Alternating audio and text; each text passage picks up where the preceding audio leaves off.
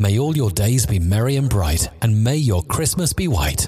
Merry Christmas. Saludos amigos, les habla Frank con su podcast de COVID-19 News and Facts para el 8 de diciembre del 2020. Y vamos a ver ahora qué restricciones están imponiendo algunos países para poder frenar los contagios del coronavirus. En Dinamarca, empezando el 9 de diciembre, cerrará las escuelas empezando desde el quinto grado hacia arriba, los bares y restaurantes y cafés y la vida cultural en 38 ciudades, incluidas las tres más grandes debido al aumento de contagios de coronavirus. Restaurantes, bares y cafés estarán cerrados, pero pueden hacer entregas. Los teatros, cines, gimnasios e instalaciones deportivas, excepto deportes profesionales, también estarán cerrados. Las navidades en Grecia, según Radio y Televisión Española, serán sin bares, ni ocio y bajo toque de queda en Atenas el toque de queda y la prohibición de movimiento entre provincias se mantendrán durante la Navidad y los colegios, los tribunales, la restauración, que son los restaurantes, y el deporte no abrirán hasta el 9 de enero. Grecia tiene un cierre de 24 horas al día hasta el 14 de diciembre y toque de queda de 9 pm a 5 am.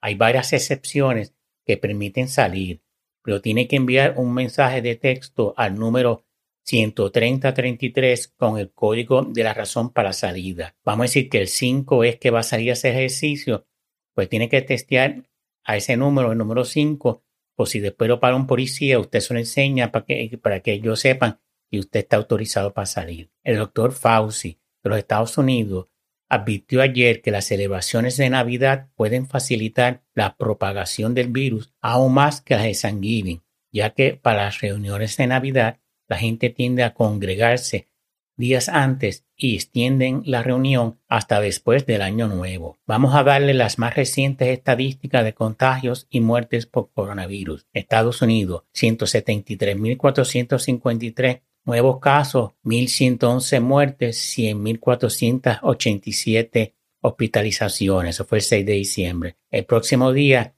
tuvieron el 7, 202.268 nuevos casos, 1.522 muertes, 102.148 hospitalizaciones. Texas, 14.020 nuevos contagios, 71 muertes, 8.790 hospitalizados. Arizona, 2.088 nuevos casos, 3.500 hospitalizados, no reportó muertes. California, 27.227 nuevos casos, 115 muertes, 10.998 hospitalizados. Florida, 19.281 nuevos casos, 105 muertes, 4.495 hospitalizados. La India, 26.567 nuevos casos y 385 muertes. Y la India hace unos meses atrás tenía 50 mil, 60 mil casos diarios. Ha bajado bastante la curva de contagio. Italia, 13.679 nuevos casos, 528 muertes. Francia, 3.411 nuevos casos, 366 muertes. España, 17.681 nuevos casos, 394 muertes. En el periódico del país de España nos informan que han habido más muertes en la segunda ola de la pandemia que en la primera en Europa.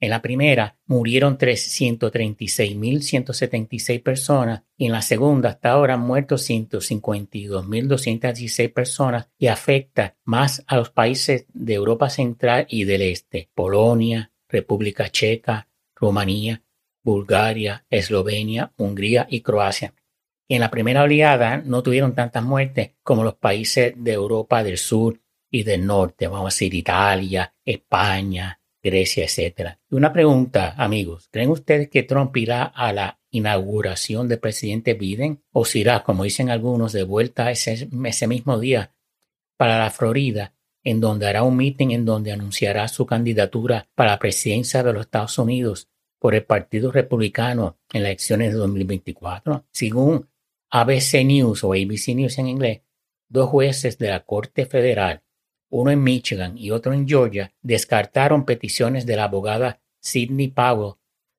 de anular los resultados electorales a favor de Biden debido a la falta de evidencia y que se radicó la demanda tardíamente y sin proporcionar evidencia que sostenga las alegaciones de fraude. En otras palabras, estos son los abogados de Trump tratando de que en esos estados esos votantes sean descartados por la corte. Y en ambos casos la corte dijeron que no, que usted no tiene pruebas, radicó tarde, estos son exageraciones, teorías fracasadas, etc. Trump sigue tratando de que las elecciones presidenciales en algunos estados sean neutralizadas a su favor, llamando al portavoz de la Cámara de Representantes del estado de Pensilvania y pidiéndole en vano de que reemplazaran a los votantes del colegio electoral por unos favorables a él. Tipo tan, tan corrupto que hace cualquier cosa que hace en la presidencia. Increíble. Bueno amigos, espero que les haya gustado. Denle un rating por favor en la página de Apple Podcast. Gracias.